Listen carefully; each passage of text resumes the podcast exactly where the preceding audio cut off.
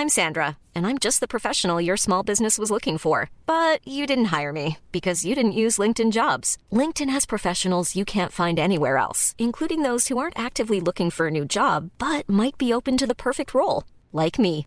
In a given month, over 70% of LinkedIn users don't visit other leading job sites. So if you're not looking on LinkedIn, you'll miss out on great candidates like Sandra. Start hiring professionals like a professional. Post your free job on linkedin.com/people today.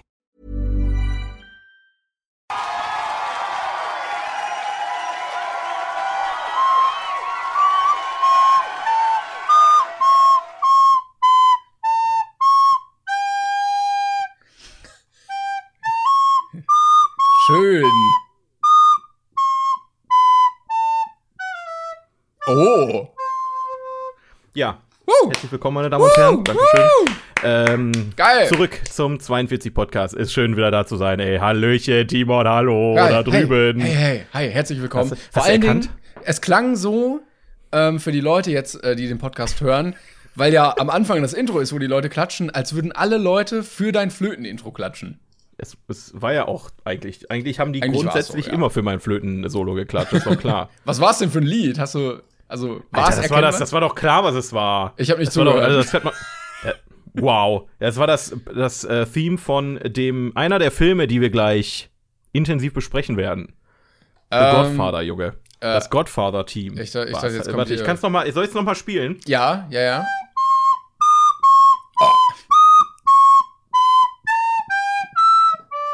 Hört man. Hört man doch. Ist doch gar kein Problem. Ich hör's, Da ja, hört man ja. eine ganz, da, meine musikalische Ader ist, ist, ist am Start. Nee, schön, dass ihr da seid, Leute. Schön, dass ihr zuhört. Und bitte bleibt dran. Da geht nicht weg. Bitte, bitte, nicht weggehen. Ach, schön. Ja, wir haben äh, heute was ganz Besonderes vor, meine Damen und Herren. Aber bevor wir anfangen, möchte ich eine Sache direkt dezimieren, weil es freuen sich vielleicht viele da drauf und dann möchte ich direkt euch den Zahn ziehen. Wir werden vorerst den Schweiger der Woche leider pausieren müssen. Ja, also äh, viele Fans wird es da draußen geben, die jetzt zusammenbrechen. Vor allen Dingen Till äh, Schweiger wissen- selber. Ne, der Til ist, Schweiger selber, ja, leider, leider wird ihm keine Plattform mehr geboten, weil wir es einfach nicht mehr wollen. Jetzt mal ganz ernsthaft, weil der Junge, der driftet einfach gerade in eine Richtung ab, die wir nicht mehr unterstützen wollen. Und solange das so ist, bleibt der Schweiger der Woche halt, ne, raus aus dem Thema. Dann ist, oh, da ist mir das egal. Vielleicht So, müssen wir einen anderen Till. kultigen Kultschauspieler aus Deutschland suchen, der ähm, lustige Sachen macht, den wir dann irgendwie posten können. Ich meine, am Ende, am Ende kann man ihn einfach nicht ersetzen, ne? Es ist halt, es ist. Es ist ist halt fucking Til Till. Schweiger. Ja, ja, ich weiß. Es, es, man kann ihn nicht, er ist nicht ersetzbar. Wir werden uns entweder irgendwas anderes Lustiges einfallen Ralf lassen oder Möller. einfach warten, bis er wieder zur Besinnung gekommen ist. Aber so lange bleibt das weg. Aber wir hoffen trotzdem, dass ihr Lust habt, uns trotzdem zuzuhören. Ar bei Arnold Rest, Schwarzenegger, der Arnie der Woche. Hör auf, versucht, hör auf zu versuchen, Til Schweiger zu ersetzen. Das, Muckis, es bedrückt hier, mich. Es bedrückt mich jetzt schon. in California. So Nee, das geht ich, nicht, gar Timon. Ja, Das okay, kannst nicht ich wollte bringen. ich wollte es nicht bringen. aber ah, lassen wir das. Gut, ja. Äh, was machen wir denn heute, Timon? Ja, wir hatten uns äh, letztes Mal ein kleines Projekt ausgewählt. Ich weiß gar nicht, wir hatten es in der Folge Kleines. gesagt, ne? Wir hatten es in der Folge gesagt. Projekt. Ja, ähm, wir wollten uns die Top 5 der ähm, IMDb be beziehungsweise Bestenliste angucken. Und wir hätten nicht gedacht, dass es so ein Akt wird. Also wir saßen gerade hier gefühlt noch mal eine halbe Stunde Junge. Und ähm, Ja. mussten erstmal diskutieren, weil das nicht so, also es ist nicht einfach, eine richtige Bestenliste zu finden, weil sich ganz neue Möglichkeiten immer ergeben, wenn man denkt, man hat's gerade.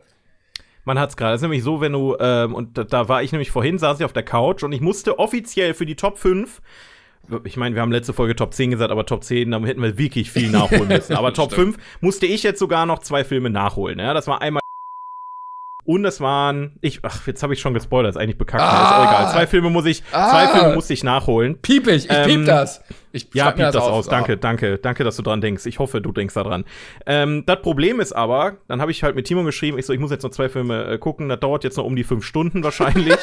ähm, ist auch kein Problem, mache ich gerne. Das, äh, dann habe ich aber noch mal gegoogelt und dann wurde mir bei Google direkt auf Platz 5 was ganz anderes angezeigt. Und, von, und zwar ein Film, den ich schon kenne. Und da dachte ich, ja cool, dann brauche ich ja nur einen Film gucken. Jetzt habe ich den einen Film geguckt. Ich guck wieder. Gibt's einfach bei IMDb eine Top 1000 Liste und eine Top 250 Liste, die sich irgendwie komplett unterscheiden. Aber und wir haben nicht wirklich rauslesen können, wo, warum das so ist. Also keine Ahnung. Ja, falls IMDb ähm, zuhört, bitte mal konkrete Infos geben, was es mit welcher Liste aufhat. Die 250er Liste ist die, auf die man kommt, glaube ich, wenn man bei IMDb auf die besten Filme geht oder in der App bei IMDb auf die besten Filme ja. geht. Die Tausender-Liste findet man, glaube ich, über Google oder wenn man bei IMDb alle Filme sortiert oder so. Ja. I'm, I'm, not sure. Ja, also wenn man bei, bei Google jetzt IMDb Top 10 oder sowas eingibt, dann äh, gibt es ja manche Seiten, wo Google dann direkt den Inhalt auf der Suchpage schon äh, anzeigt. So zum Beispiel die Wikipedia-Artikel, die werden ja in der Kurzfassung schon angezeigt und so. Und da war halt diese Liste aber es ist, super, es ist super komisch. Wir werden uns jetzt aber tatsächlich auf die Top 250 beziehen, ja? Auf die Top 5 von den Top 250. und ähm, da ist jetzt direkt schon der erste Moment, Film, Moment. den wir gleich besprechen, fehlt mir halt. das wollte ich nur noch mal ganz kurz schon mal ankündigen, weil den habe ich jetzt halt nicht gesehen. Ja, dann lass uns bei Platz 5 anfangen und dann hocharbeiten. Wollen wir denn nicht noch mal kurz erzählen, was wir noch vorhaben, theoretisch, bevor wir anfangen? Wir können das, glaube ich, mal sagen. Also, wir machen ja heute also, die Top also. 5 der IMDb 250 Liste. Und unser Plan war, von da aus runtergehend, weil dann sind wir nicht gezwungen, bis zu 1 irgendwie hochzukommen in so und so viel Folgen, einfach runtergehend in jeder Folge fünf, drei, wir, wir tendieren im Moment eher zu drei, drei Filme. Drei. drei. Nicht fünf, drei, nicht fünf. Drei Filme. Mal, bleib mal, bleib mal am Boden zu thematisieren. Vielleicht, wenn ihr wollt, könnt ihr mitgucken. Äh, immer, dann könnt ihr sehen, ja, in der nächsten Folge kommen die und die dran. Ne? Jetzt, äh, die nächste Folge kommen Toy Story 3 und Harry Potter 8 und. Och, doch nicht spoilern. Ähm, das sind doch total gute Filme, die müssen. So. Das, das kannst du nicht machen. Und dann wisst ihr, und dann könnt ihr nämlich hören, was wir dazu sagen.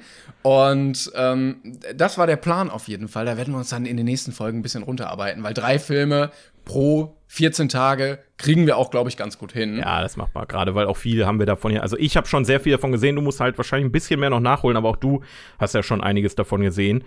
Ähm, was aber auch noch ein schöner Nebeneffekt an der ganzen Geschichte ist, ist, dass wir einerseits über diese ganze Zeit, die wir jetzt hier keine Events machen können, eine Thematik haben, die sich quasi durchzieht, was ganz schön für alle Beteiligten ist. Unser Horizont wird dementsprechend noch erweitert, weil wir Filme gucken, die ähm, wichtig für ja die Filmgeschichte und und die Leute sind, die Filme sehr gerne mögen ähm, und die man selber mal immer schon nachholen äh, wollte. Und dazu kommt noch, dass wir halt ähm, so eine Art Top-Liste haben. Ne? Das, also ich, wir hatten ja schon das Thema, ich bin jetzt kein Riesenfan von Top-Listen, aber das Format der Top-Liste ist ja trotzdem etwas Schönes, dass wenn ihr euch nicht spoilert und nicht auf die Liste geht, ja. habt ihr beim nächsten Mal direkt so ein, ach, der ist auf Platz 5, ach, der ist auf Platz 10, das ist doch schön. Und ähm, nochmal so ein Aha-Effekt. Aber natürlich könnt ihr, wie Timon gesagt hat, euch spoilern und die Filme natürlich auch noch mit uns zusammen vorher gucken. Ne? Das ist eine schöne Sache. Ich will aber so. dazu sagen, wir lassen, also die, die Top-Liste wird in dieser Folge zwar, aber in den kommenden Folgen jetzt nicht immer nur der Hauptbestandteil. Also wir werden mal mit Sicherheit auch über ganz andere Thematiken sprechen oder über andere Filme, die uns irgendwie bewegt haben. Aber wir packen genau. die dann immer mit rein und wenn es dann viel zu erzählen gibt, dann gibt es auch mehr. Und manchmal gibt es vielleicht auch einfach gar nichts zu sagen.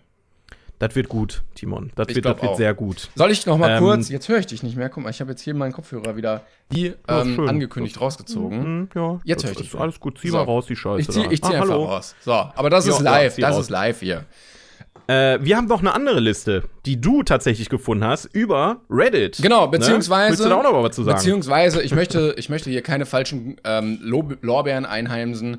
Grüße gehen raus an unsere Kollegen von Cinema Strikes Back. Die hatten dazu nämlich auch vor Ach. Irgendwann mal ein Video gemacht. Ähm, denn es gibt einen Typen mit dem Namen Stop Reading My Username auf Reddit, der vor gut einem Monat eine Liste erstellt hat, wo er sich zum Ziel gesetzt hat, die beste Bestenliste für alle besten Filme aller Zeiten zu produzieren. Und dabei hat er. Du liebst den Jungen, oder? Bitte? Du liebst ihn bestimmt. Du liebst ihn bestimmt, weil du so die besten Listen liebst und ich wette, du liebst ihn ich, auch. Ich finde schon, ich finde schon ziemlich geil. Äh, genau, er ist hingegangen und hat einfach alle besten Listen der Internet-Datenbanken ausgewertet. Also IMDb, Letterbox, Rotten Tomato, Metakritik, iCheck Movies, TSPDT, Fragezeichen, TBDM und so eine Scheiße und hat eine riesige Liste mit 1001 Filmen rausbekommen, äh, wo alle anderen, also wo alle Plattformen quasi ineinander stecken. Und diese Liste ist auch wieder komplett anders. Äh, wir können die gerne mal zum Vergleich jetzt gleich mal ranziehen, dass ihr. Die würde ich, die würde ich tatsächlich ganz gerne, weil wenn wir die schon haben, würde ich die die ganze Zeit als Stimmt, Vergleich das haben. kann man natürlich machen. Also vielleicht, weil wir dann können wir immer die Plätze, keine Ahnung, jetzt 1 bis 5, gehen wir gleich durch dann, okay, ähm, auf der anderen Liste sind die Plätze so und so verteilt. Ähm, weil, und da haben, ich habe mir die mal angeguckt, die Liste, und man muss wirklich sagen, diese Liste, wie, können wir die eigentlich irgendwo verlinken? Hashtag 42 Podcast können wir die gleich einmal posten. Moment, wir haben sagen. doch, wir haben doch irgendwo jetzt einen Instagram-Account, oder? Oh! Hä? Hä? Wow, du bist ja Wahnsinn. Da habe ich ja gar nicht mehr Ah. dran gedacht. Wir haben einen Instagram-Account. Folgt uns da auch mal schön. Macht das mal bitte. Ähm, Wie heißt um denn aufs Thema Wie zurückzukommen. heißt denn der eigentlich? Diese Liste- Musst du doch jetzt sagen. 42 Podcast. Nee, oder? Hast du, du hast den gemacht. Keine Ahnung, wie du den genannt hast. Ich folge dem noch nicht mal. Warum, warum sind wir so unvorbereitet? Ich weiß es auch. 42 Pod. Pod ich muss suchen. 42 Pod. ja, such du mal, pass auf. Ich erzähl mal, was ich erzählen Hier, wollte. Diese das Liste, sind wir. ja? 42 Podcasts. Du hast recht. Du hast recht. Sehr gut. Danke. Das wollte ich nur sagen.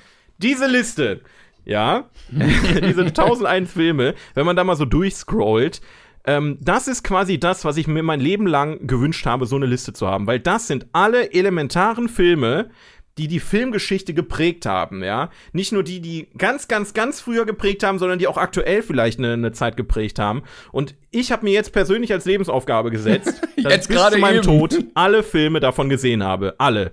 Und ähm, ich bin gespannt, aber das ist definitiv nichts für den Podcast hier, weil die ersten 100 Filme sind richtig heftige, teilweise sehr, also ich, ich weiß gar nicht, wie, sowas von Ja. krank. Äh, weißt du, die, die, das sind halt Filme wie, wie Metropolis, wie M, Citizen Kane und solche Geschichten. Die werden vielleicht auch irgendwann auf unserer Liste auftauchen. Aber wenn man sich die, die ersten 40 mal anguckt, das ist schon krass. Und ich dachte also, wenn man sich Zeit- die Filme alle gönnt, dann hat man schon einen krassen Horizont, Ich- würde ich einfach mal behaupten. Ich möchte dazu sagen, ich bin die ganze Zeit davon ausgegangen, dass du über diese Liste redest und war in vollster Panik, als du meintest, wir gucken dann so fünf Filme äh, pro Folge und ich mich gesehen habe zwischen Metropolis und Lawrence von Arabien. Da, ähm, ja, da, da kam es leicht hoch bei mir. Paniktechnik. Also sagen wir mal so, wenn wir, wenn wir einen so einen elementaren Film pro Folge haben, wäre das schön, würde ich sagen. Aber fünf pro Folge, wo wir dann wirklich dann, also das, sagen wir mal so, ich glaube, Metropolis ist ein Film, der geht fünf bis sechs Stunden und da fehlen Teile von dem Film, die sind verloren gegangen. Ups. Äh, also du kannst den Film noch nicht mal vor. Ich habe Metropolis ja schon gesehen tatsächlich. Den habe ich damals ähm, im, bei meinem Fachabitur haben wir den zusammen geguckt, aber nur die ersten drei Stunden oder so oder zwei Stunden oder wie das war. Und das ist, äh, das ist krass. Das ist, aber wie gesagt, das ist auch schwierig darüber zu reden, weil wir da sehr tief in die, in die Materie eintauchen. Und diese Top 250 ist halt auch viel Popkultur. Ja. Eigentlich fast nur Popkultur, wenn wir mal ehrlich sind. Also ein bisschen, Und, äh, bisschen besser angepasst auf, auf uns vielleicht. ja.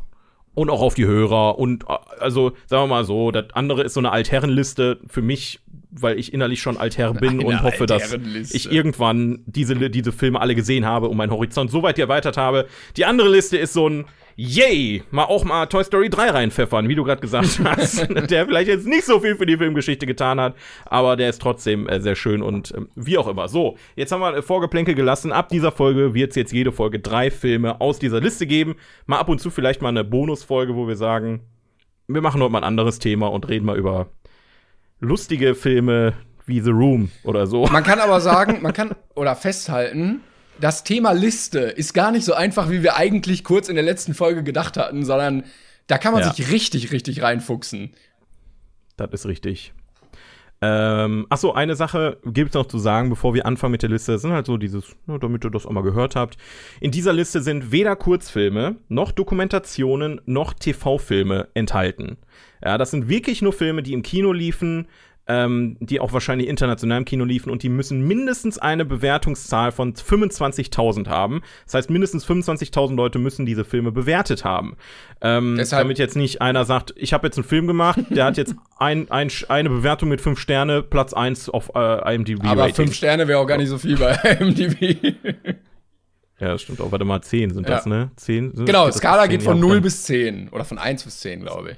Ja, ja, ja. Sollen wir denn jetzt mal anfangen? Ja? Lass uns ich weiß, es ist weird, jetzt bei Platz 1 anzufangen, aber dennoch, irgendwo müssen wir ja Nicht anfangen. fünf? Und äh, da ja, du willst doch von oben nach unten, hast du doch gerade gesagt.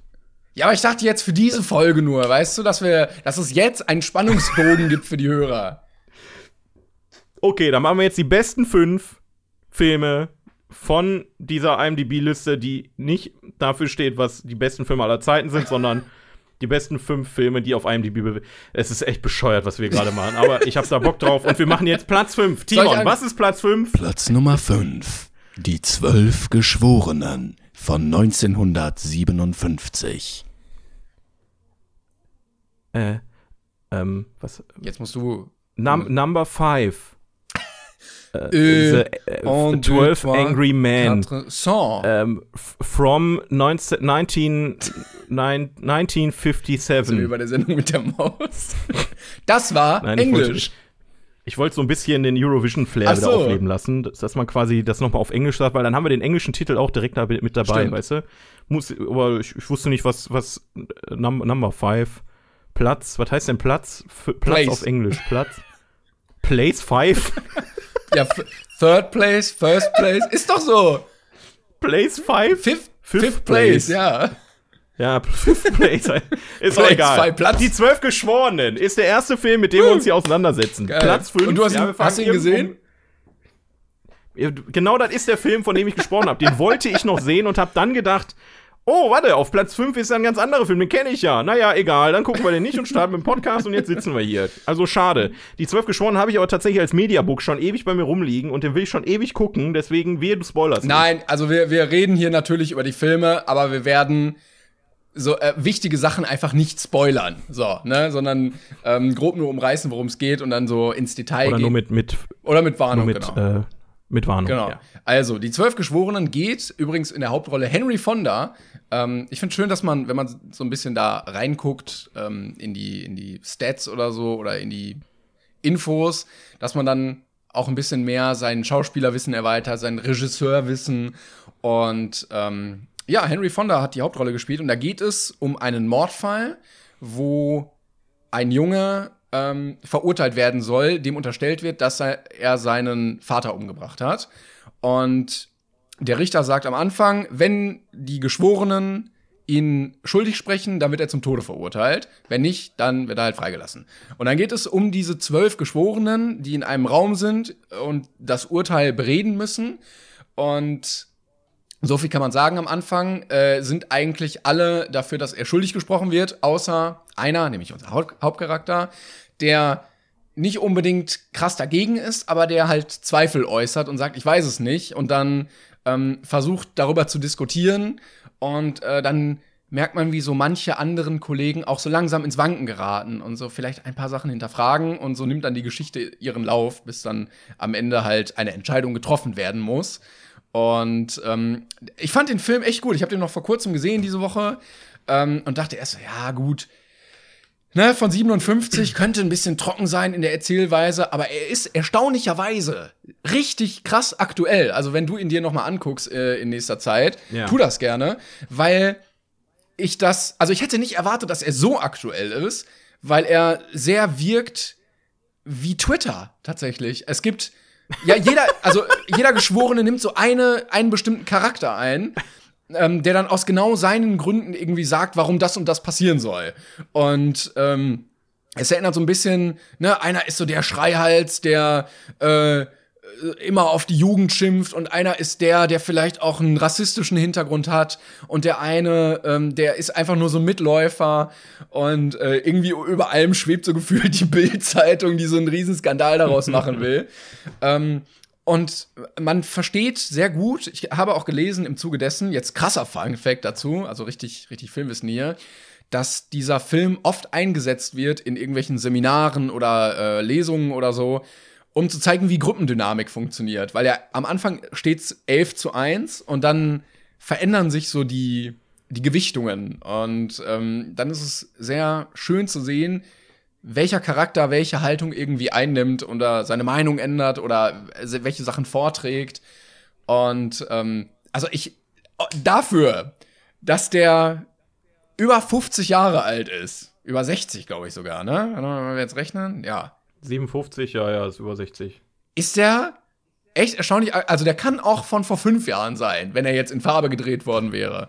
Und ich fand ihn sehr, sehr schön. Ich hätte mir, und das kann ich sagen, jetzt kannst du natürlich schlecht mitreden. Ähm, ich hatte so ein paar andere Theorien noch, wie er vielleicht weiter hätte verlaufen können.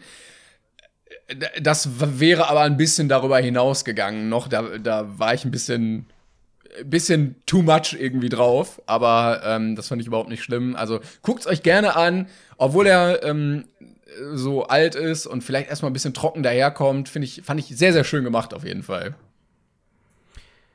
Interessant. Ich bin, also ich bin wirklich gespannt auf diesen Film, ne? Also, ähm, wir werden se selten jetzt solche Situationen wahrscheinlich haben, weil wir die nächsten Filme alle, alle gesehen haben werden. Aber äh, die zwölf Geschworenen, ich, ich habe mir den immer sehr, sehr kompliziert vorgestellt, weil es natürlich auch ums amerikanische Rechtssystem geht. Ne? Ich habe den auf Wir Deutsch ja geguckt, muss quasi ich dazu sagen, ne? weil ich dachte so, ja, ähm, ist vielleicht auch nicht ganz so einfach mit der, mit der ähm, Technik von damals und dem Akzent und so, äh, weil manche Leute ein bisschen anders reden dann auch noch. Ähm, weil die ja nicht alle aus den gleichen Verhältnissen kommen, das zu verstehen. Deshalb habe ich ihn auf Deutsch geguckt und da ist er relativ simpel eigentlich, weil du einen Raum hast, zwölf Leute und mehr nicht, so nur Dialoge. Also quasi ein Kammerspiel ist. Genau, richtig, genau, ja. Gut, das ist, so habe ich es mir halt am Ende auch, auch vorgestellt. Aber wie gesagt, wir haben ja in Deutschland gar nicht dieses Prinzip der Geschworenen. Ne? Also in Amerika ist es ja eine ganz gängige Geschichte, dass da zwölf Leute sitzen, sich die Geschichte anhören und dann inner, äh, innerhalb der Gruppe dann entscheiden, wie geurteilt Ja, du merkst- wird. Hier du- macht das ja ein Richter. Du merkst auch, wie bescheuert das einfach ist, dass diese Leute, Ja. also so random Leute einfach darüber Ja. entscheiden dürfen, stirbt der jetzt oder nicht.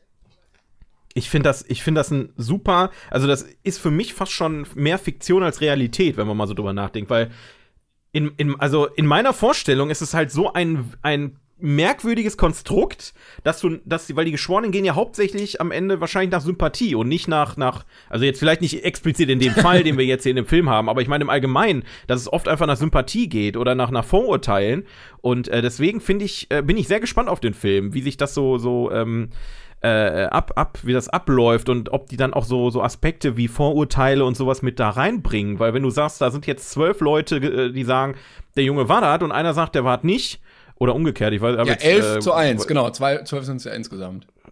Nee, nee, aber waren die jetzt die elf dafür, dass, dass er verurteilt wird oder Genau, richtig. dagegen? Am Anfang, die Ausgangssituation ist, elf sagen, yo, er soll verurteilt werden und einer sagt, "Na, ich Ah, okay. weiß nicht. Genau.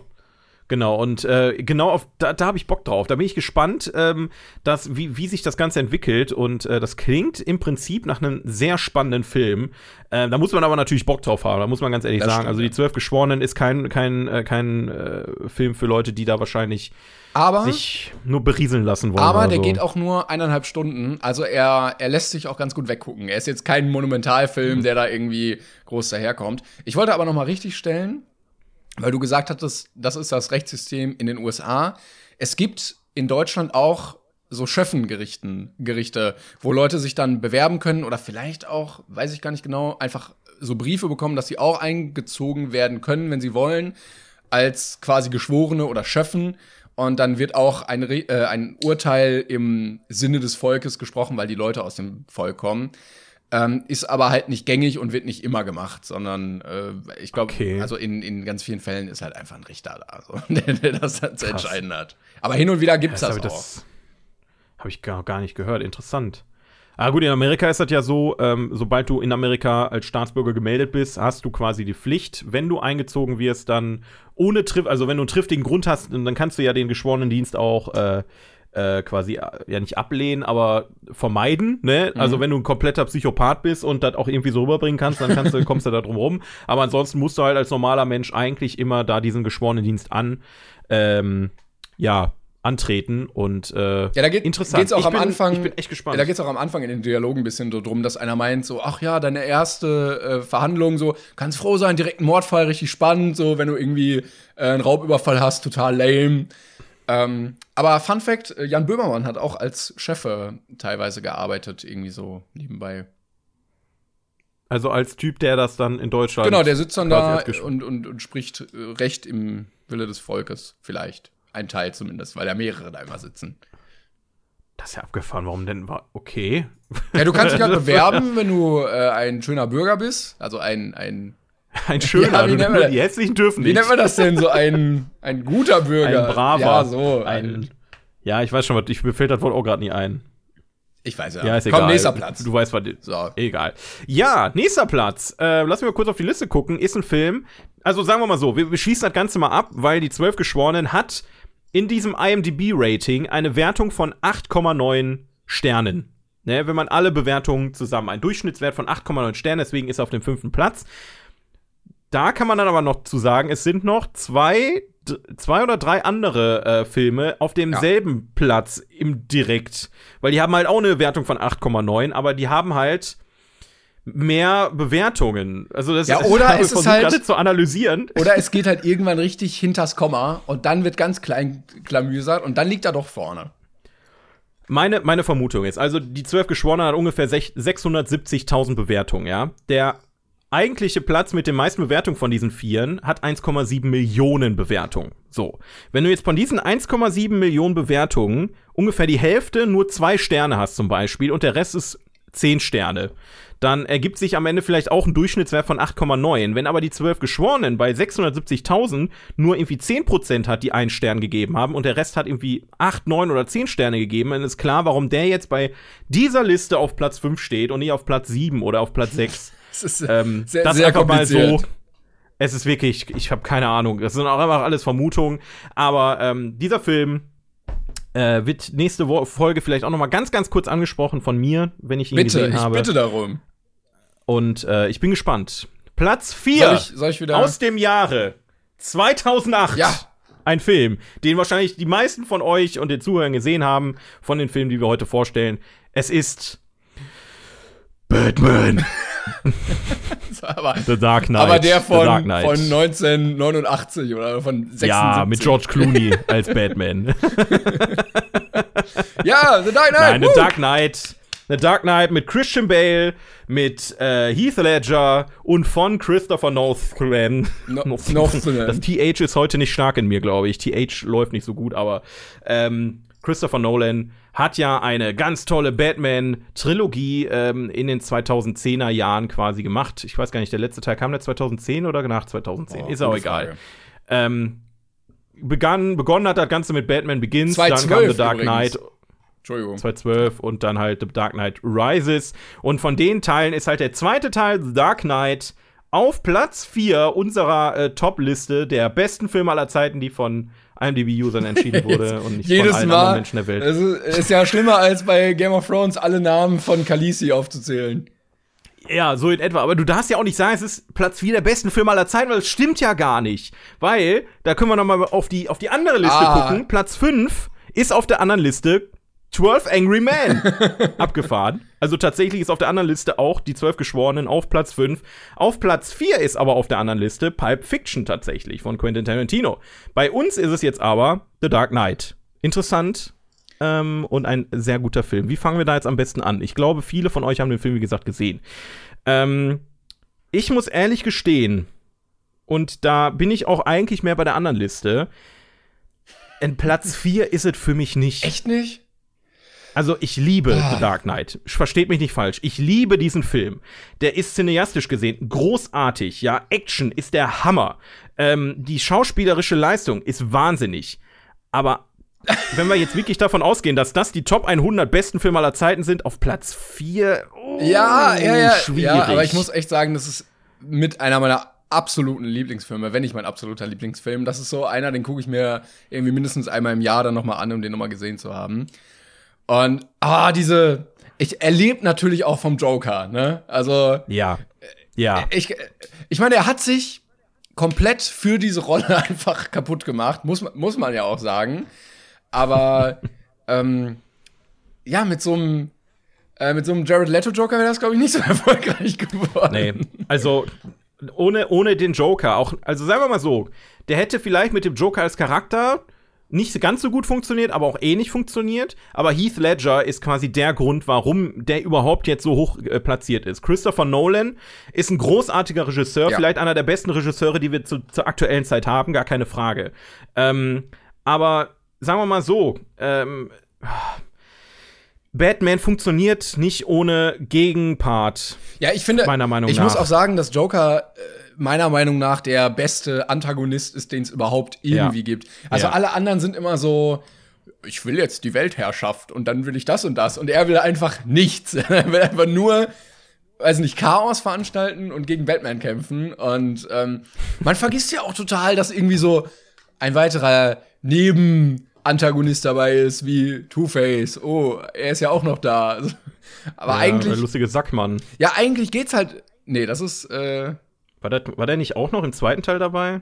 nein, Two-Face ist doch nicht, der ist, Nee, nee, Two-Face klar. Two-Face ist klar. Nee, ich meine aber, ist nicht am Anfang der Typ mit dem. Ah, nee, der Film startet mit dem Banküberfall mit dem Joker, genau, ne? äh, ja, ich, dann, dann, oh, oder war der im ersten? Ich bin mir nicht ganz sicher. Dieser lustige Sackmann, ihr wisst, wen ich Der Ich glaube, der kommt im zweiten Teil. Ja, der hat so einen Sack über den Kopf und das ist, das ist, ich kann ich einfach nicht ernst nehmen. Der, der, der sieht aus wie Mats Mikkelsen und, und ist einfach der Sackmann. Ich weiß auch nicht, ist ja auch egal. Äh, der, äh, wenn du beim Aber- Sandmann falsch abgebogen bist, dann kommst du zum Sackmann. Ja, da kommst du so einem Sack. Und da musst du auch aufpassen, dass du nicht da auch nochmal falsch abbiegst, weil sonst kommst du zum ganz besonderen Sackmann, aber der, ähm, der hat nix auf dem Kopf. So. Ähm, Dark Knight, wie gesagt, also ohne den Joker, ohne Heath Ledger wäre das natürlich trotzdem wahrscheinlich ein guter Film geworden, weil äh, diese ganze Trilogie lebt von der Action, von der handgemachten Action. Endlich mal nicht so ein CGI-Geballer, Genau. sondern es ist wirklich echte Explosionen, da geht wirklich was kaputt und äh, da sind wirklich Stunt-Leute am Start und das macht den Film sehr besonders und äh, das ist in der heutigen Zeit nicht mehr selbstverständlich. Und deswegen hat der Film wahrscheinlich auch so einen hohen Anklang gefunden und mit der Kombination aus diesen genialen Schauspieler, weil Christian Bale hat seinen Job auch natürlich auch geil gemacht. Also Christian Bale als Batman werde ich auch vermissen tatsächlich, auch äh, wenn ich jetzt auf äh, Robert Pattinson tatsächlich gespannt bin, glaub, weil der der kann uns sehr überraschen. Ich glaube, der wird gut. Ähm, aber ich glaube, bis wir einen Batman-Film kriegen, weil es werden alle Batman-Filme jetzt danach bemessen. Dark Knight ist die Messlatte, die sehr weit oben liegt. Und äh, Dark Knight hat aber auch viel fürs ähm, MCU getan. Bin ich auch feste Überzeugung Ah, für, weil äh, von weil der hat, also ich meine, Iron Man kam ja auch zu der Zeit ungefähr raus und Iron Man war auch schon großartig, ja, ich weiß. Aber irgendwie, also ich, ich, ich habe irgendwie das Gefühl, dass seit Dark Knight und Iron Man, die sich versuchen, wirklich einen Arsch aufzureißen, diese Filme auch wirklich halbwegs episch hinzubekommen. Weil wenn du dir die Filme mal vorher anguckst, Ja, ne, die alten Batman-Filme, ja, das ist ja mehr, also gut. das kannst du überhaupt nicht miteinander vergleichen. Ne, die Spider-Man-Trilogie, die erste, die war ja auch noch halbwegs geil, aber auch da hattest du diverse Dinge, wo du sagtest, okay, weird. Ähm, ne, Die auch nicht Szene, wo er da aus dem, aus dem Herrenausstatter kommt und dann diese Straße lang. Ja, sowas in etwa. Aber äh, wobei ich bei, bei Spider-Man 2 immer noch sagen muss, Alter, die Szene mit äh, im Krankenhaus, ey, Alter, die hat mich fürs Leben geprägt, ne? Wo, wo, wo Doc Ock da operiert, ist auch egal. Dark Knight hat für mich meiner Meinung nach, und das wirkt vielleicht einfach nur so, vielleicht ist es gar nicht so, aber es wirkt für mich so, als hätte Dark Knight eine neue Phase dieser Superheldenfilme eingeleitet und äh, zusammen mit Iron Man und vielleicht nehmen wir auch noch mal die alten Spider-Man-Filme dazu, quasi diese neue Ära Mhm. nach oben gehievt, das Interesse der Leute wieder geweckt, weil das musst du erst mal schaffen. Vorher waren das Leute in Strumpfhosen, die rumgehüppelt sind. Ja, und aber jetzt auch- kommt ein Dark Knight, ein. Iron Man und Spider-Man, die halt wirklich wirklich super geile Filme ähm, hervorgebracht haben. Und Dark Knight ist natürlich wegen dieser ganzen ja, die, der hat's halt perfektioniert. Ich- Dark Knight ist ein perfekter Film. Ich möchte dazu sagen, halt ja, so. eben, genau, finde ich nämlich auch. Und deshalb, ich sehe den überhaupt nicht so als Superheldenfilm an, weil der halt auf so einer realistischen Ebene arbeitet, dass er gar nicht vergleichbar ist mit, wenn wir uns das Finale von Endgame angucken. Also wie viel CGI du in dieser Szene hast und wie viel halt real gedreht ist. So, ne? Ja. Äh, da bleibt halt nicht mehr viel über. Und deshalb finde ich The Dark Knight so völlig out of diesen ganzen Superhelden-Kosmosen, die auch, der auch von der Erzählweise ganz anders ist, von der Thematik irgendwie, von der, von, von der Grundstimmung. Und deshalb finde ich es schon ein bisschen schade, dass, ähm, das DC Universe irgendwie da überhaupt nicht angeknüpft hat. Ja, weil guck mal, was für eine geile Ja. Grundlage du hast, ne? Du weißt genau, das wollen die Leute auch sehen. Du machst halt erstmal einen wirklich guten Film. Ähm, du hast keine Quatschdialoge, du bist nicht zu pathetisch und du hast halt nicht so ein CGI-Effektgehasche da, sondern du machst halt Action einfach. Weil, weil für mich ist das Geile daran, theoretisch könnte es so wirklich passieren, ne? Also klar Ja. ist es irgendwie immer noch unrealistisch, Also, aber ja, theoretisch, klar. theoretisch könnte es irgendwie so funktionieren. So, äh, es ist für mich realistisch, dass es in meiner Welt spielt. Und es ist nicht so fernab von, ja, wir schießen uns durch Portale und äh, dann, dann reisen wir durch die Zeit und kämpfen gegen Aliens. So, ne? Wobei ich das, wobei ich das gar nicht mehr mal so schlimm finde. Also klar hast du recht, dass Batman ein Charakter ist und die, auch die Gegner meistens, wenn wir jetzt mal davon absehen, dass auch es gibt Joker-Versionen, die in Säure gefallen sind und dadurch dann zum Joker wurden und so. Aber die, die Charaktere und die Story von Dark Knight ist halt so gehalten, dass du halt keine Superkräfte brauchst, Genau. um da zu kämpfen, sondern nur High-End-Shit, weil er einfach reich ist. Ne? und, und der Joker, der ist einfach ein, ja, das ist fast schon, ja, kann man das mit einem Mafia-Boss vergleichen? Der hat eine Gang, er ist, er ist ja schon ein hoch angesehener Krimineller, der da dadurch dann natürlich auch äh, Zugang zu solchen Geschichten hat. Und ähm, du hast schon recht. Aber ich muss auch sagen, ich finde das aber auch nicht schlimm, wenn die jetzt durch Portale gesprungen werden und dies und das. Wenn, man, wenn das gut gemacht ist, ne, es ist ja alles einfach, ist es, ist es Fiktion. Ich Was? muss aber auch dazu sagen, ich würde niemals ein, ein Avengers Endgame auf Platz 4 Nee. tolerieren. Nee, nee, nee. Wirklich nicht. Es ist ein geiler Film. Ich habe gefeiert ohne Ende, aber es ist kein Film, den ich in die Kategorie elementarer Film für die Filmgeschichte äh, Aber packen würde. äh, da- Das ist auch mein Problem mit den ganzen Marvel-Filmen. Ich kann die nicht bewerten. Also ich kann immer nur, ja, ich habe den gesehen, ich habe den gesehen, aber ich kann die nicht bewerten, weil die für mich als riesige Serie quasi arbeiten. Und Ja. natürlich findest du den auch nur so geil, weil du alle 22 Filme davor Genau. gesehen hast und die Geschichte jahrelang ähm, aufgebaut hast und die dich begleitet hat und so. Und also äh, äh, ich kann es nicht, nicht emotional irgendwie bewerten und deshalb sind die für mich sowieso immer irgendwie außen vor.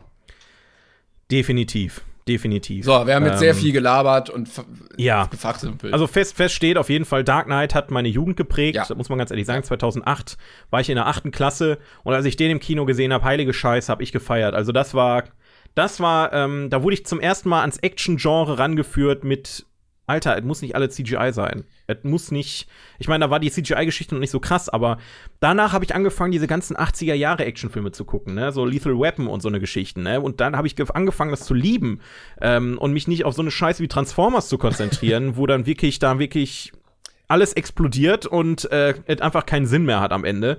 Ähm, deswegen, man muss Dark Knight für einiges danken. Ich bin trotzdem der Meinung, Platz 4 finde ich schwierig. In den Top 10 würde ich ihn zwar trotzdem noch lassen, aber Platz 4, oh, das ist schon echt hart oben, hart weit oben. Ich muss aber sagen, ähm, ich finde auch schön, dass auch Charaktere wie wir in diesem Film vorkommen. Wir werden dann wahrscheinlich die, ähm, die in dem Batman-Kostüm verkleidet gegen die anderen Bösewichte kämpfen, wo Batman dann kommt und sagt, bitte lass das. ja, da, ich sehe mich eher in so einem Film wie Kick-Ass oder so, weißt du? Das, das, ist, das ist eher so mein Metier. Weil ich glaube, in Gotham wäre ich schon lange tot, wenn ich sowas machen würde. Das, äh, da würde ich nicht lange überleben bei sowas. Ja, wahrscheinlich. Ja, 2008 ra- kam er raus, Platz 4 und hat eine Bewertung von 9 von 10 Sternen auf IMDb. Ähm, bei einer Wertungszahl, ich schau mal einmal nach, wie viele Leute haben Dark Knight überhaupt bewertet? 2,2 Es werden sehr Millionen. viele sein. 2,2 Millionen Leute haben diesen Film bewertet und dann eine Wertung von 9 zu haben, ist schon ein Ritterschlag tatsächlich. Ähm, auf Platz 4, wie gesagt, äh, war Pulp Fiction, glaube ich, bei der anderen Liste. Genau.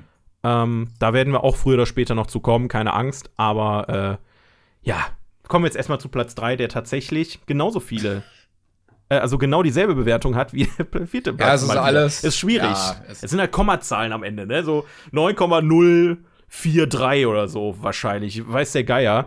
Aber äh, lieber Timon, Platz 3. Was erwartet uns da jetzt? Platz Nummer 3. Der Pate 2 von 1974. Ja, den habe ich. Äh, warte, warte, warte, warte, warte. ja. Äh, third place. The Godfather Part 2. 1974. Hast du noch was gesagt? Thank you. Thank- okay. Ich finde auch geil, dass es einfach Part 2 ist, danke. so im, im Englischen.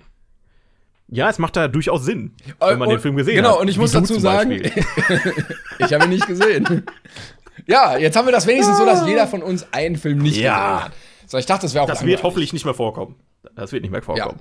Ja, also, ähm, ich finde es tatsächlich sehr schwierig jetzt. Ja. Erst über den Paten 2 zu reden, anstatt über den Paten 1. Ne? Ja, komm. Weil, äh, ja. Es ist egal, wir machen das jetzt einfach. Also, Nein, nein, auf. nein, nein, nein, lass uns. Ähm, ja, bitte. Ja. Wollen wir nicht. Ich, du kannst, und das wollte ich als erstes sagen, du kannst den Paten 2 auch sehen, ohne den ersten Teil gesehen Ach, zu echt? haben. Das ist, glaube ich, eine wichtige Sache, die man vergisst. es ist aber wenn du den ersten Teil gesehen hast, natürlich doppelt so gut und macht auch doppelt so viel Sinn alle, bei der alle Leute, Geschichte. die nur der Parte 2 gesehen haben und sich völlig verwundert äh, über diese Handlungsfehler gewundert haben, nur fünf Sterne gegeben. Ja, wahrscheinlich. Wahrscheinlich. Wo ist, wo ist der Kopf? Wo sind diese elementaren Szenen, die emotiziert werden? Verstehe ich nicht. Ähm, ja, also, um das Ganze mal, sollen wir, sollen wir Ja. einfach insgesamt über beide Teile reden? Weil der Pate 1 ist auf Platz 2. So, haben wir jetzt gesagt, ist auch egal. Mit 9,1 Sternen ist der Pate 1 über der Pate 2. Und ähm, dementsprechend können wir auch über beides reden und wir fangen am besten mit der Pate 1 an. Das wäre Quatsch, jetzt im zweiten Teil anzusetzen. Auch wenn wir bei Dark Knight natürlich gerade dasselbe gemacht haben. Aber da ist, glaube ich, am Ende egal, ob du den Ja. ersten oder zweiten gesehen hast, direkt, ne? Spoiler, in, Pate in 1. Part 1 Batman kommt auch Batman vor und kämpft gegen Bösewichte. Wow. Nur, dass die Leute jetzt und, wissen- Und er fällt, in er fällt auch in Bonn mit Fledermäuse, deswegen heißt er Batman. So, damit das geklärt ist. Fledermäusen. Ja, fällt in so einen Brunnen und in dem Brunnen sind Fledermäuse. Geil, schreib rein ins Drehbuch, komm. Ja, ist ja wirklich Ja, passiert ja, im ich weiß. Teil. Aber das klingt halt so absurd. Es, äh, ja, es muss halt irgendeinen Grund geben, warum er Batman heißt. Hallo? Also, wer kommt denn darauf, sich nach einer Fledermaus zu benennen? Irgendeinen Grund muss es ja geben. Der Pate, ja, The Godfather. Und äh, ich bin mir fast sicher, du, du mochtest den Film nicht. Äh, ich wollte dazu sagen, erstmal, er klingt im Deutschen, äh, im Englischen schon epischer als im Deutschen. Also The Ja, Godfather ja, ja, klingt schon ein bisschen geiler. Ähm, ich muss dazu sagen, ich habe den irgendwann mal in der Schulzeit, so in der 10, 11 geguckt. Und da war der mir way, also äh, privat, jetzt nicht in der Schule, aber zu, zu Hause. Und da war der mir way too long. Und ähm, vielleicht war das ganz gut, weil ich den jetzt auch noch mal geguckt habe für diese Folge. Und dann kannte ich halt schon so ein bisschen was und wusste dann, okay, da muss jetzt drauf achten und so und so. Und ich fand ihn dafür, dass der drei Stunden, wie lang geht der? Zwei Stunden 55, ja. Fand ich ihn erstaunlich kurzweilig und ich fand ihn echt geil. Ja, ey, was? Ja, also ist das, ist Wow, das so okay, damit, das ist jetzt eine Überraschung. Da war ich jetzt, da bin ich jetzt wirklich überrascht. Nein. Also damit hätte ich jetzt in der Tat nicht gerechnet, weil du halt, äh, ich gut, ich habe Irishman nicht gesehen, den fand es ja nicht so geil, aber ich hatte Ja. mir eingeschätzt, dass von der, von der, dass du, dass dir auch viel von der Story da auch schon nicht zugesagt hat, aber scheinbar okay, dann, äh, Nee, also ich dann finde, lag es wohl nicht an der, ja, ähm, genau, kurze Story. Es gibt eine, einen Mafia-Clan, ähm, der, oh Gott, jetzt habe ich den Namen vergessen. Corleone, genau, Familie Corleone. Aber ja. Ganz, ganz knapp, ne? Mit natürlich dem, dem Paten als obersten Schirmherr. Ich weiß gar nicht, in New York spielt das, glaube ich, oder? Da spielt in New York, ja. Genau. Und äh, dann gibt es natürlich Konflikte mit anderen Familien und so und so ein typischer Mafia-Kram. Und ich finde so Verbrechersachen eigentlich immer ziemlich geil. Ich finde auch die Mafia interessant und so. Ich gucke mir auch gerne Knastdokus an. Also eigentlich ist das genau mein Thema. Und der ist ja von 72, aber ich finde trotzdem, merkt man, merkt man dem das nicht so an. Also er hat so eine gesunde Mischung zwischen gute Erzählweise, die auch in der heutigen Zeit nicht zu langweilig ist, weil manchmal neigen ältere Filme dazu, ein bisschen langsameres Tempo zu haben. Plus, er hat diese Bildgewaltheit, Bildgewaltheit, ja, doch, ist richtig, ne? Die solche Filme. Bildgewalt, würde ich sagen. Die solche Filme damals noch hatten, wo du halt so eine Szene hast wie am Anfang diese Hochzeit mit 300 Statisten oder so oder 700 Statisten. Ich glaube, die haben eine Woche nur diese Hochzeit gedreht. Ähm, was du halt mittlerweile, glaube ich, gar nicht mehr so drehen würdest, weil es einfach viel zu aufwendig wäre. Und das finde ich halt ziemlich geil. Und ähm, ich mochte diese Story auch sehr gerne. Ähm, es gibt ja dann zwei Hauptcharaktere eigentlich, nämlich einmal den, den älteren Paten, ähm, gespielt von Marlon Brando, und den jüngeren, der dann so dazukommt, der eigentlich erst gar nicht dazugehören wollte und dann schon von Al Pacino gespielt. Und diese Generation äh, finde ich auch sehr schön dargestellt. Wollte ich noch dazu sagen. Findest du sehr schön, Finde ja. ich, find ich schön. Schön einfach. Ich finde, Marlon Brando ist auch einfach ein schöner Mann. Der ist ein, ja, da in dem Film jetzt nicht unbedingt, Aber also sonst? schon für, für so in dem Alter, für, für das er spielt, schon, aber ja, schöner, schöner Mann, der Mann. Er hat sich auch die Backen ausstopfen lassen, muss man dazu sagen. Schön redet. dicke Backen. Ja. Ja, Frisur lässt die Auto wahrscheinlich. Nee, der Pate ähm, ist auch bei mir, also ich habe den Paten bis vor vier Jahren nicht angepackt. Ja, Ja, es es ist hat- so, es man hat hat auch einen Respekt davor, ne? Es ist ein, es ist ein Monument der Filmgeschichte, wirklich. Also, äh, und auch zu Recht so hoch platziert. Und man kann ja schon mal in die andere Liste gucken. Auf der anderen Liste ist er auf Platz 1 und der zweite Teil auf Platz 2. Also es ist wirklich, der Pate ist etwas, wo du nicht dran vorbeikommst, wenn du dich mit der Filmgeschichte auseinandersetzt. Und das hat auch einen Grund.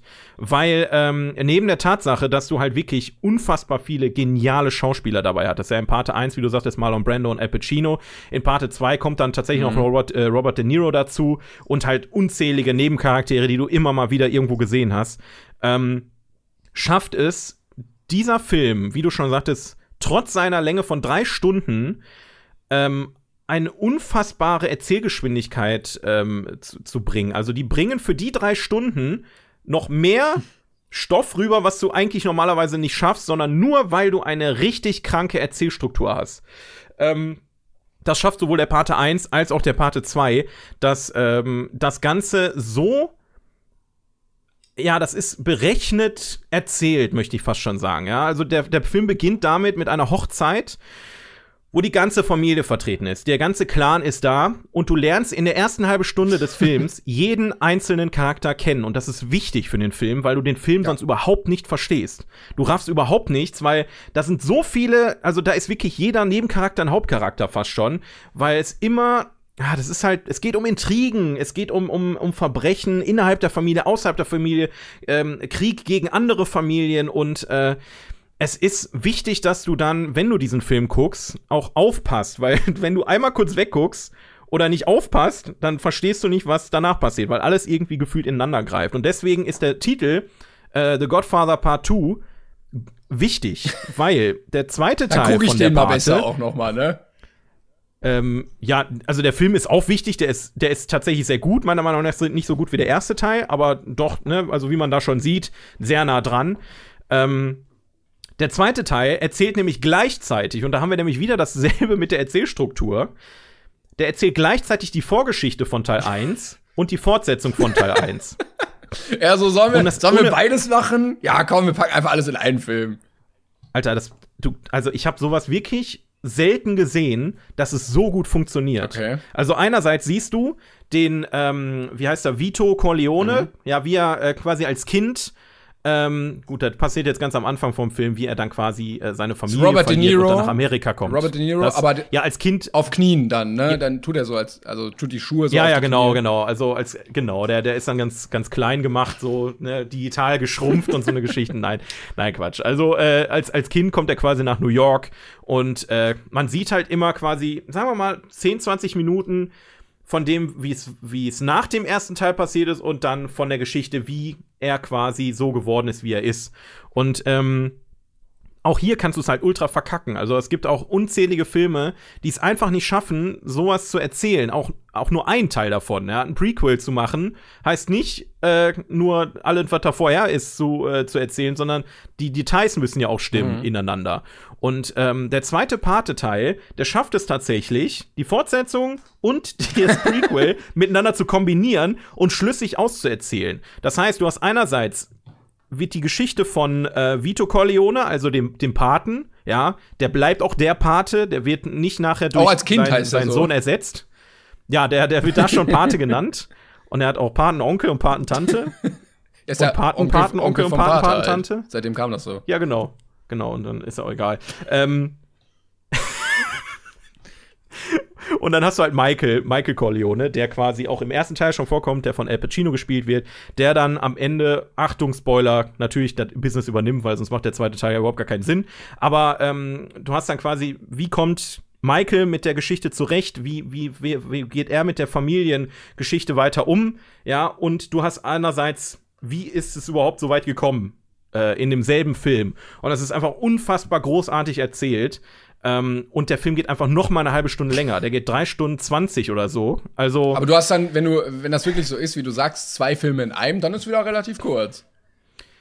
es ist auch wirklich so, du, du musst den, du darfst den Film nicht gucken wie so ein, keine Ahnung, wie so ein Iron Man oder Dark Knight, dass du dich mit Popcorn da hinsetzt und frisst, sondern es ist in dem zweiten Teil auch eine Intermission dazwischen gepackt. Also eine quasi eine eine, eine, eine Gedankenpause, ja, dass die Leute wissen, okay, wenn ich jetzt mal kurz Pause mache, der eine, st- äh, ähm, also die eine, der eine Teil der Geschichte ist beendet. Okay. Wenn ich jetzt weiter gucke, beginnt der nächste Teil. Also ungefähr bei der Hälfte des Films das, was wurde damals oft gemacht, das ist bei Western, glaube ich, auch sehr viel. Und äh, das ist auch ein sehr, sehr gern gesehenes Stilmittel von äh, Tarantino, dass diese Intermission einfach im, mitten in, in der Mitte des Films eingefügt wird, damit die Leute wissen, okay, jetzt hast du Zeit, einmal durchzuatmen, der Teil der Story ist vorbei, jetzt geht's weiter, du kannst mal kurz auf Toilette gehen und der wird natürlich auch manchmal begleitet von einem fünf- bis zehnminütigen ähm, orchestralen Stück. Und das war jetzt hier auch, dass so fünf Minuten lang ähm, ein, ein, so das Thema vom Paten einmal gespielt wurde in einer sehr äh, ausgiebigen Fassung und dann wurde noch mal so ein paar Bilder gezeigt zu der Geschichte. Fand ich sehr schön und äh, so Fotos vom Set einfach ich- im Film. Ja, so, so, so Selfies von Al Pacino, so Peace, ich trinke jetzt meinen Starbucks-Kaffee und so. Ja, ganz, ganz klar. Äh, und an, in, an dem, in dem Moment, da wird einem dann auch so klar, wenn man so über die heutige Zeit nachdenkt, dass es eigentlich. Eigentlich ist der Film nicht zu lang. Überhaupt nicht. Weil, ich meine, im Prinzip setzt du dich auch vor Netflix und guckst fünf Folgen von irgendeiner Kackserie, der, die nicht mal ansatzweise so eine Geschichte und so eine Tiefe erzählt wie dieser Film. Ähm, die Angst vor dem Film, vor der Länge, ist dennoch berechtigt, meiner Meinung nach. Also, man sollte schon sich da aktiv hinsetzen und sagen, ich möchte jetzt diesen Film sehen und ich interessiere mich auch dafür, weil ansonsten ist es die Hölle, glaube ich. Also, wenn du dich nicht, das ist kein Geballer. Ja, in dem Film passiert kein Geballer, auch nicht im ersten Teil. Da sind halt dezente Stellen, wo es ein bisschen actionreicher wird, aber es geht im Allgemeinen um diese Geschichte. Es ist ein Drama. Es ist wie, als würdest du dich aktiv dazu entschließen, in ein Theaterstück zu gehen und äh, diese Story in, zu verinnerlichen. Und das solltest du bei der Parte 1 und auch bei der Parte 2 machen. Und dann macht das einfach richtig krank viel Spaß, weil dann, dann ist es die pure Liebe. Ähm, das ist das, was ich dazu sagen kann. Also ich finde, ich liebe diese beiden Filme. Das ist einfach, das ist einfach Kult. Das kann man nicht anders sagen. Der, der, Ich merke die Euphorie. Ford ja, die, die, der hat da halt was geschaffen, was viele andere äh, wieder, ähm, ähm, wie sagt man, kreativ äh, befruchtet hat. Ne? Also äh, Inspiriert. quasi geholfen hat, inspiriert hat und so. Und, Ja, ich habe auch ähm, das Gefühl, also ich kann ja immer nur aus meiner Perspektive, meiner sehr, sehr beschränkten Perspektive äh, sprechen, die leider nur jetzt den ersten Teil gesehen hat. Ähm, aber gefühlt beruht die ganze Martin Scorsese-Karriere auf den Patenfilm. Ja, Ähm, definitiv. Und das finde ich immer so ein bisschen schade, wenn man merkt, so, er will da auch hin, aber er kommt nicht ganz ran, außer natürlich mit der besten, ähm, ja, also mit dem Werk, was am meisten, am besten davon ist, von denen, die von der Party inspiriert sind, nämlich Große Haie, kleine Fische. Ähm, ja, großartiger Film. also auch von Robert De Niro gesprochen, ähm, großartiges Mafia-Epos. Ey, ich finde, komm, also der hat richtig Oh mein Gott, Alter, ich habe diesen Film komplett verdrängt. Boah, Aber, aber du musst sagen, im Vergleich zu der Pate hat er viele Ähnlichkeiten. Naja, das, nur weil er Ähnlichkeit heißt, nicht, dass das jetzt genauso gut ist, ne? Das ist aber Tale. schlecht kopiert nochmal. Aber ja, 6,0. Warum ist denn der so schlecht bewertet? Aber er hat richtig Junge, gute. alle- Do, guck mal, erstmal, der Pate bei Großartige kleine Fische heißt nicht Don Vito, Don Lino. gesprochen von Robert De Niro. Oh Aha. mein- Dann gibt's du einen Kack. weiteren Hai, Sykes, gesprochen von Martin Scorsese. Dann gibt's weitere tolle Hauptbesetzung, Will Smith, dann René Selweger, Jack Black spielt mit, Angelina Jolie spricht. Also, das ist der Ja. Mafia-Film der Kindheit. Es gibt aber auch genug Filme, wo Lena Meyer-Landrut und Mark Forster Ja, äh, die. Stimmen sprechen Ja. und trotzdem wird das nicht plötzlich zum guten Film. Ich meine, ist das nicht sogar. Ah, nee, Trolls? Stimmt, Trolls sind die ja auch zusammen. Lol, ist ja auch egal. Whatever. Äh, ist sehr interessant, dass in dem Zusammenhang, äh, Zusammenhang diesen Film ausgerechnet erwähnt. Kleine Fische. Ist halt, das ist wirklich Weil, traurig. Fun Fact ist Platz 1 der Liste. Welcher Liste? ja, aller. Aller Listen. Aller Listen Ach so, ist ja, einfach da- Große Haie, Auf deiner. Liste. Ja. Ja. ja, wenn wir hier mal gucken, ja, Platz 1, nicht The Godfather, sondern Große Haie, kleine Fische. Auch auf Deutsch steht das da. Das ist recht. Also, das ist, das ist schon korrekt. Ähm, Können wir den mal gucken mir ist während? In dem, ja, im Kino? Von mir aus, Alter. Also, das, wir, wir müssen mal so Trash-Nights machen, wo wir einfach so mit 20 Leuten mal so. Ey, komm, machen. Also wirklich. Mafia-Filme haben diesen Film inspiriert. Wer hat da Regie geführt? Ich das. Film, Menschen, die der Pate gesehen haben, mochten auch. Große Haie, kleine Fische. Timon, der, der Pate mochte, mochte auch. Großartig. Großartig. Ähm, Bibo Bergeron hat Regie gemacht. Nur, dass es Junge, jetzt hör auf, darüber zu reden. Große Haie, kleine Fische. Das ist auch so einfach so.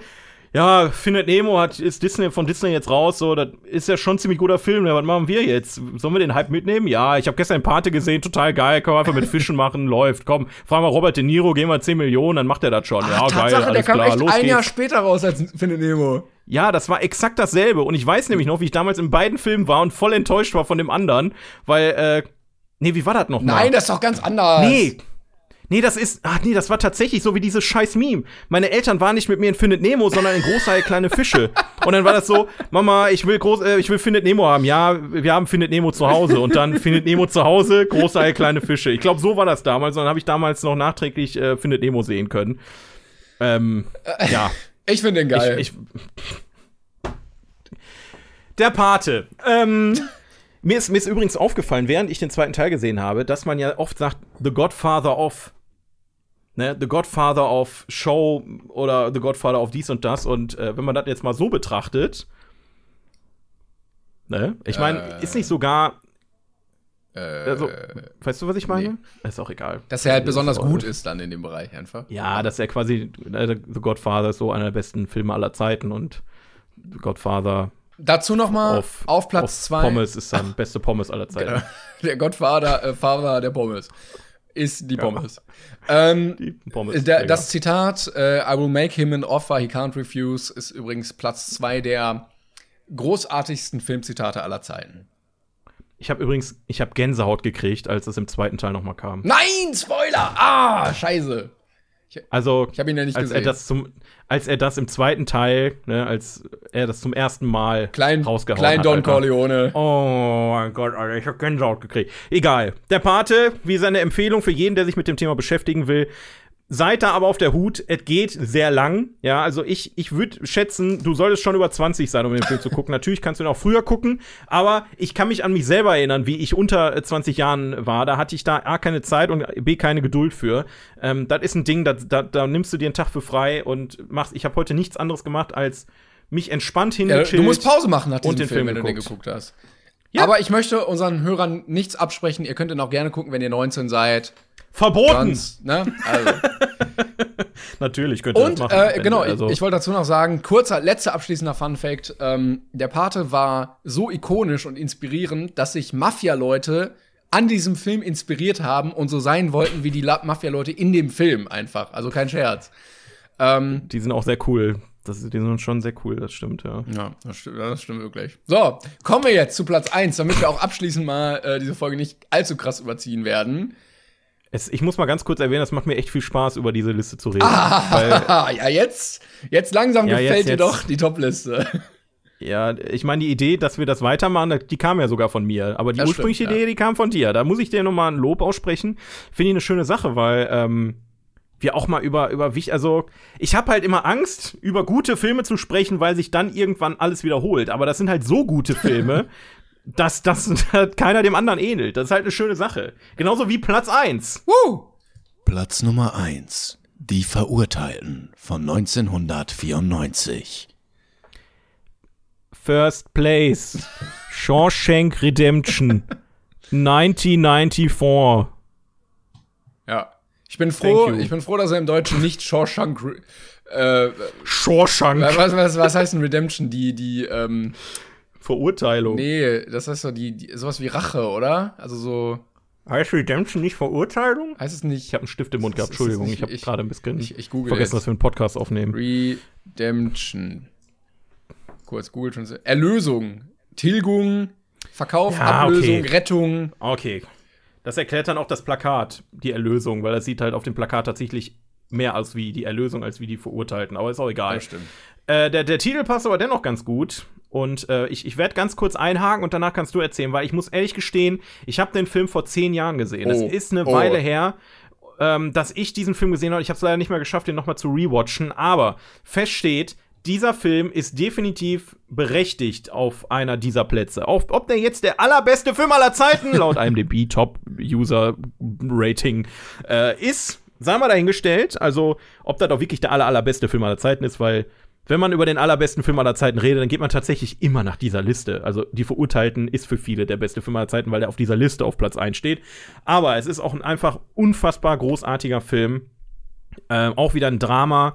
Ähm, du wirst ja gleich ein bisschen mehr am besten zu der Story erzählen, weil ich mich da nicht mehr ganz so krass dran erinnere. Aber ich weiß, wie sehr mich der Film damals geprägt hat. Und ich finde, ähm, das ist auch damals der Film gewesen, der äh, mich ja im, im Umbruch meiner meines Alters, also von 19 auf 20, so halt das, was ich gerade meinte, ähm, so sehr geprägt hat, dass ich auch angefangen habe, Filme. Hast du nicht gesagt, du hast den vor zehn Jahren geguckt? Ja, 2010. Gut, da war ich 17, 18. Mein Gott, da war ich halt nicht 20, okay, ist auch egal. Äh, ähm, dass ich angefangen habe, nach dem Film Filme intensiver zu schauen. Also nicht mehr nur so nebenbei, sondern ähm, mal auf Details zu achten und halt die Sachen wie Kameraführung, wie ist das Skript aufgebaut, ne? wie, ist, wie ist die Dramaturgik von dem Film aufgebaut, wie, wie agieren die Schauspieler miteinander oder alleine und so eine Geschichten. Weil dieser Film enthält irgendwie alles, was einen guten Film ausmacht. Ähm, gute Erzählung, gute Schauspieler, gute, ähm, also gute Bilder, die eingefangen werden durch die Kamera, gute Cinematografie. Ähm, also wirklich, du hast, du hast Höhen und Tiefen in dem Film, die unfassbar sind. Und äh, das hat den Film für mich auch zu einem meiner Lieblingsfilme gemacht, obwohl, obwohl ich ihn nur einmal gesehen habe, Uff. tatsächlich bisher. Ja, und das, ähm, das mache ich normalerweise nicht, weil ich bin eigentlich jemand, der sagt, einer meiner, also Lieblingsfilme sind für mich Filme, die ich immer und immer wieder gucken kann. Aber dieser Film hat mich so sehr geprägt damals, dass ich sage, das ist wirklich einer meiner Lieblingsfilme, weil ich dem viel zu verdanken habe einfach, weil mein Hobby Film dadurch intensiver geworden ist, weil mein, ähm, weil mein ganzer Horizont dadurch sehr erweitert wurde und äh, das ist auch wieder ein Film, den muss man sich mal in Ruhe zu Gemüte führen. Und jetzt kommst du einmal zur Story und was so in dem Film passiert. Uff, also ich wollte noch kurz sagen, natürlich ist sowas immer subjektiv. Ähm, aber wir scheißen mal hier drauf auf diese Phrase, sondern er steht halt oben, oben auf der Eins. Ähm, genau, also, kurze Anmerkung: ähm, Das Drehbuch oder die, die Story ist von Stephen King. Also, ähm, ja, falls, boah, fuck, da habe ich gar nicht mehr dran. Falls sich einer wundert, hey, woher kommt denn diese gute Geschichte? Da steckt ein ziemlich kluger Kopf hinter. Ähm, genau, und es geht um ein, ja, ich würde fast sagen, Hauptprotagonist ist das Gefängnis ähm, in Shawshank und ähm, da gibt's schon so eine kleine Gruppe, angeführt von Morgan Freeman, der äh, Red heißt. Ähm, kommt da davon, weil die Person ursprünglich in dem Buch, worauf der Film beruht, ähm, ihre ist und äh, ja, er ist halt schwarz, aber er heißt ja trotzdem Red. Und ähm, da kommt eine neue Person rein, das ist dann unser Hauptcharakter Andy, der verurteilt ist für einen Mord, für einen Doppelmord an seiner Frau und ihrem Liebhaber, weil sie halt fremdgegangen ist. Und er sagt halt immer, er ist unschuldig. Ähm, hat aber lebenslänglich bekommen, so wie der äh, Red auch. Und dann geht es darum, wie die beiden sich erstmal näher kommen und dann in diesem Gefängnis über die Jahre schlagen und also, also im, im, übertragenen Sinne schlagen, wie sie da zurechtkommen, wie sie da leben, weil äh, Knastleben natürlich sehr rigoros und hart ist und ähm, die Sachen im Knast passieren, die man halt so kennt. Irgendwelche Leute werden verprügelt, irgendwelche Leute versuchen andere zu vergewaltigen. Und ähm, ja, dann, dann, dann ist er aber ein sehr cleverer Typ, der äh, sehr zurückhaltend ist die ganze Zeit, aber sich irgendwie durch so kleine Gesten doch so ein bisschen Sympathie auf beiden Seiten erarbeiten kann, nämlich einmal bei den, ähm, bei den Gefängnisinsassen und einmal bei den, wie nennt man die denn, Wärter, bei den Mitarbeitern aus dem Gefängnis. Und ähm, er war früher Buchhalter und äh, kommt dann irgendwie setzt sich ein für Bildung und für seine Mithäftlinge und versucht da ein bisschen was auszubauen in dieser Aussichtslosigkeit. Und es geht halt sehr viel um Hoffnung und ähm, irgendwie hofft er halt trotzdem immer da rauszukommen und äh, nicht komplett da einzugehen und ähm, ja, das ist so sehr, sehr, grob diese, diese Handlung umgerissen, ohne da irgendwie groß zu spoilern. Ähm, aber es ist ein, meiner Meinung nach, sehr, sehr schöner Film über äh, Freundschaft und über ja auch das harte Knastleben einfach. Ich finde es krass, dass er übrigens auf eins ist mit der Story. Ähm, aber ja. Ja, ich, ich würde auch übrigens sagen, ich, ich, mitverdient. Ich glaube, das ist übrigens einer der wenigen Filme, wo ich am Ende geheult habe. Echt? Ja, ich glaube, das hat mich damals richtig gekillt. Ähm, mir ist auch eine Szene, ich weiß gar nicht, ob die ganz am Ende ist, ich werde die jetzt nicht ausgiebig erklären, keine Angst, aber mir ist eine Szene sehr im Kopf geblieben mit dem älteren Herr, der aus dem Gefängnis raus oh. ist und ja. draußen nicht, nicht zurechtkam der quasi so lange im Gefängnis war, dass er nicht mehr wusste, wie er draußen im echten Leben zu, sich zu verhalten hat. Und äh, das sind so Szenen, die vergisst du einfach nicht mehr. Das ist einfach, das ist Ja. intensiv einfach. Die, die ganze Geschichte ist sehr intensiv und, und super geil erzählt. Und ähm, ich muss den Film echt noch mal nachholen. Äh, den können wir auch gerne mal. Ist vielleicht auch wieder so eine Sache, die wir mal äh, auf, auf zukünftigen Kino-Events machen können. Ähm, wie, wie auch immer das dann stattfindet, sei mal dahingestellt. Aber äh, ja, Platz 1, die Verurteilten. Ähm, ja, also ist auf jeden Fall ein Film, den man auch auf jeden Fall gesehen haben sollte. Ja. Der Pate ist ein Ding, da müsst ihr aufpassen. Die Verurteilten könnt ihr ohne, ohne, ohne äh, drüber nachzudenken einfach mal anschmeißen. Ähm, vielleicht nicht unbedingt da, äh, dabei irgendwie bügeln oder zocken, sondern einfach auch mal sich auf der Couch setzen und einen Film gucken.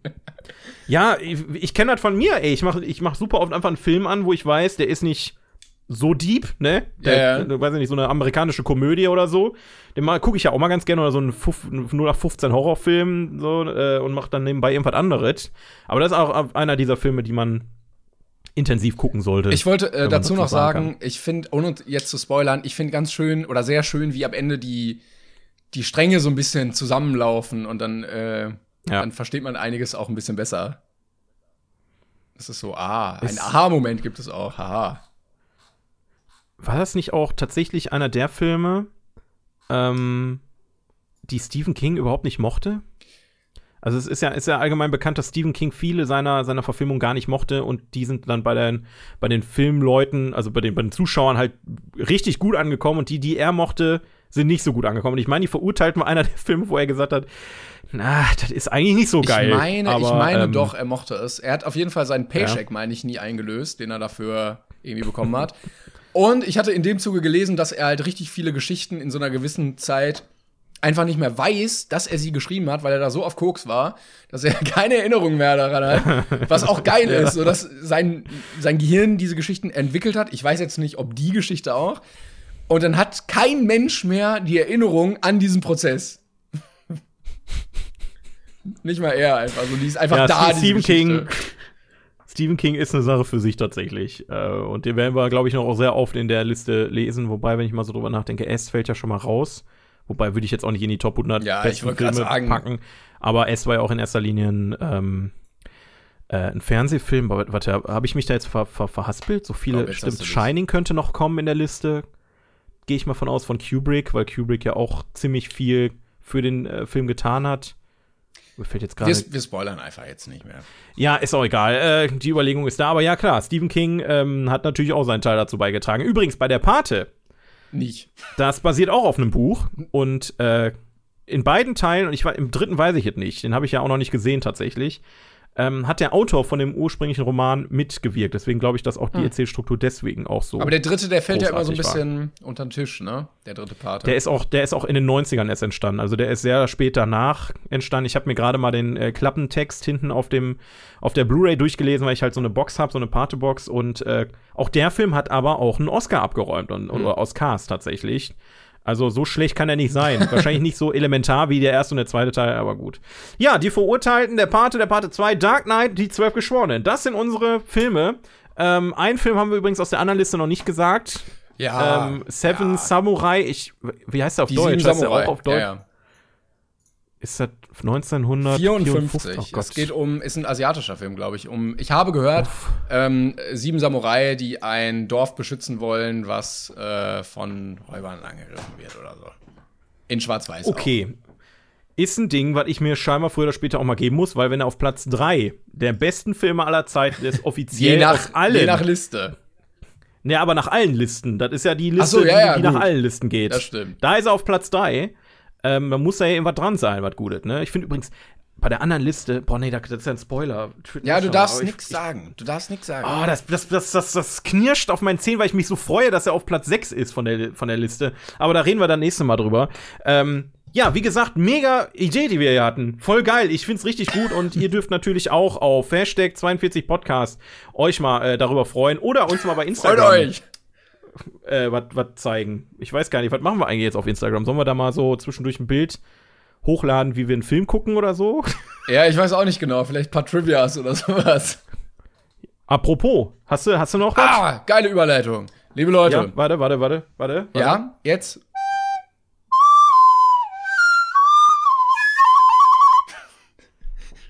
Timons lustiger Fun Fact. Ich weiß, also du weißt schon, dass wenn wir das mal wieder live machen, dass du die Flöte Jan jedes Mal mitnehmen musst, ne? Ja, das, mal, das habe ich mich schon mit abgefunden, Sehr tatsächlich. gut. Also, hey Leute, wollt ihr einen coolen, witzigen, krassen, geilen Funfact wissen über der Pate? Ihr müsst den Film gar nicht dafür gesehen haben, denn ich erzähle euch kurz das Setting. Also, Vito Corleone, gespielt von Marlon Brando, wird in einem Bett eine Treppe hochgetragen. Marlon Brando ist aber ein kleiner Scherzkeks und hat für den Dreh extra ein paar Gewichte in das Bett gepackt, sodass es für die Leute, die das Bett tragen mussten, ein bisschen extra schwer war. Was ein Scherzkeks. Das war's mit Timos lustigen Filmfehler.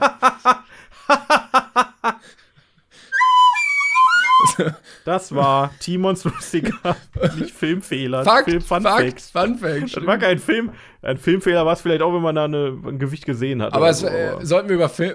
Sollte ich Fakten oder Fehler sagen?